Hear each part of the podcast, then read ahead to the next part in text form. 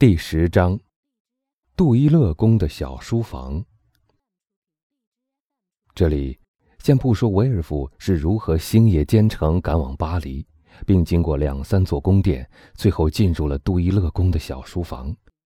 先说杜伊勒宫这间有拱形窗门的小书房，它是非常闻名的，因为拿破仑和路易十八都喜欢在这办公。而当今的路易菲利普又成了这里的主人。在这部书房里，国王路易十八正坐在一张胡桃木制成的桌子上办公。这张桌子是他从哈德维尔带回来的，他特别喜欢它。这原本也没有什么，因为大人物都有些癖好，而这就是他的癖好之一。此刻。他正在漫不经心地听一个约五十多岁、头发灰白、一副贵族仪表、风度极为高雅的人在讲话。他的手边放着一本格里夫斯版的《赫拉斯》，他正在上面做注释。国王那种聪慧博学的见解，大多是从这本书上得来的。你在说什么，先生？国王问。我感到非常不安，陛下。真的吗？难道你做了一个梦，梦见七只肥牛和七只瘦牛了吗？不，陛下，因为那个梦不过是预示着我们将有七个丰年和七个荒年，而像陛下这样明察万里的国王的治理，荒年倒不是一件可怕的事。那么。您还有什么可以担心的，我亲爱的布拉卡斯？陛下，我有充分担心的理由，相信南方正在酝酿着一次大的风暴。哎，我亲爱的公爵，我想你是听错了，我所知道的正好相反。我确实知道那个地方风和日丽。像路易十八这样一个人。也喜欢开这样一个愉快的玩笑。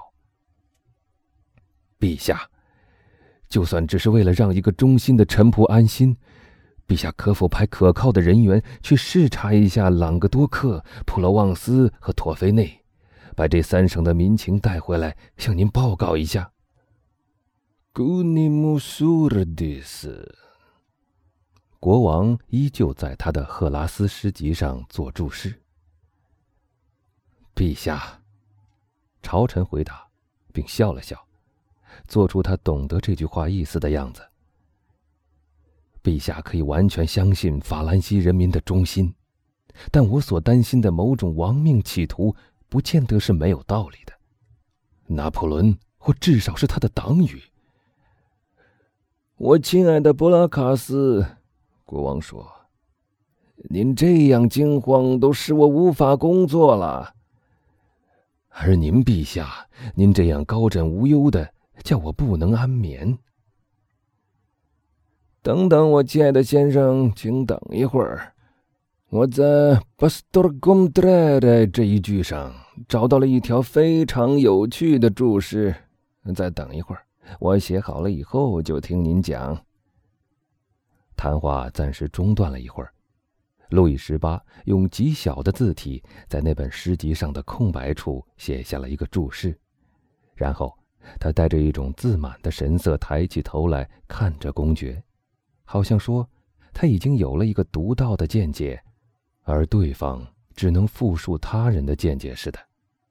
他说：“说吧，我亲爱的公爵，请接着说下去，我听着。”陛下。布拉卡斯说：“此时他很想把维尔夫的功劳占为己有。我不得不告诉你，使我如此担忧不安的，并不仅仅是谣言。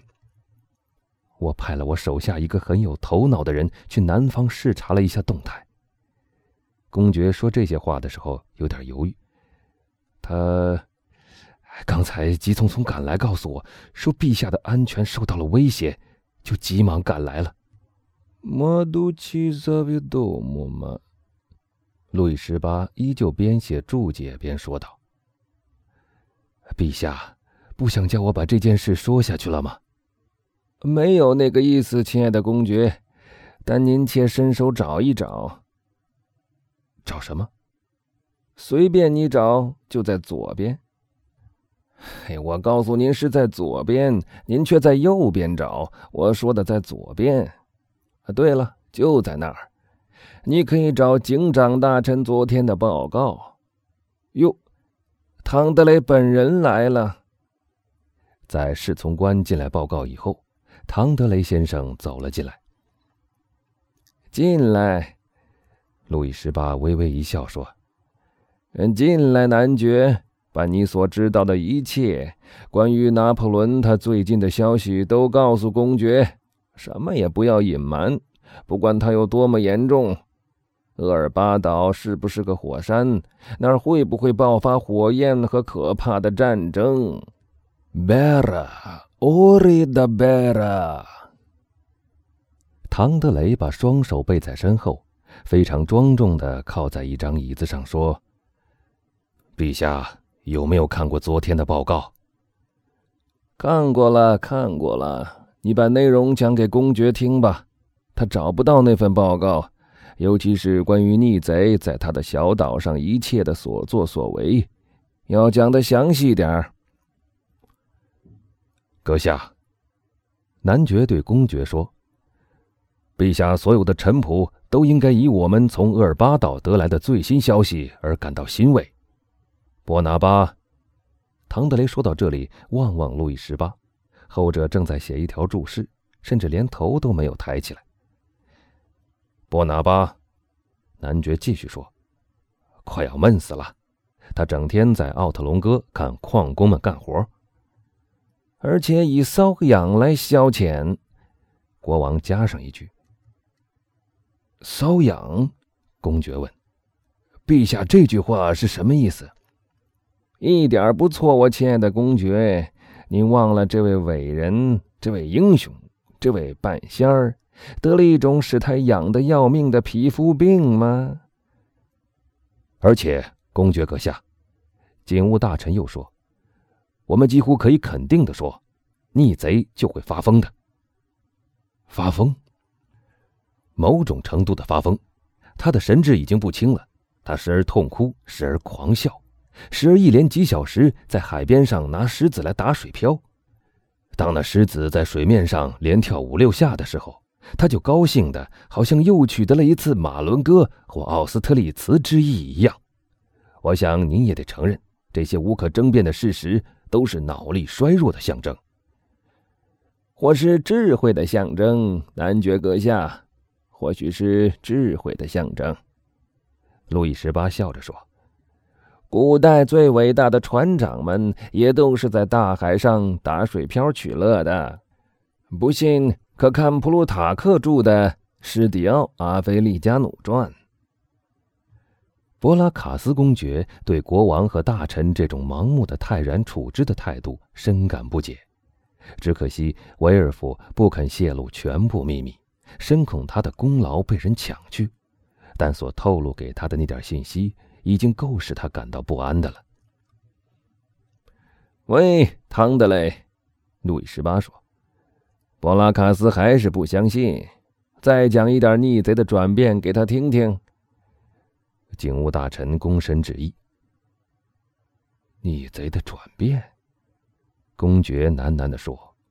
看着眼前像维吉尔诗里的牧童那样一唱一答的国王和唐德雷，逆贼转变了，一点不错，我亲爱的公爵。转变成什么样了？变得循规蹈矩了。男爵，你说给他听听。哦，是这样的，公爵阁下。大臣以极其庄重的语气说。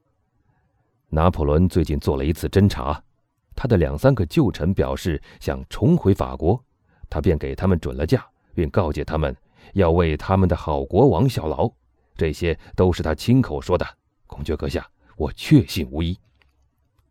喂，布拉卡斯，你对这事儿怎么看？国王得意的问。停了一会儿他的注解工作，我说：“陛下。”如果不是警务大臣阁下被人骗了，就是我受骗了。但警务大臣是不可能受骗的，因为他是陛下安全和荣誉的保障，所以大概出错的是我。可是陛下，假如您能允许我再进一谏言的话，陛下不妨问一下我刚才对您提起过的那个人，而且我请求陛下赐给他这种荣幸。我非常愿意，公爵，只要您赞成。您高兴要我接见谁，我就接见谁，只要他手里不拿枪就行。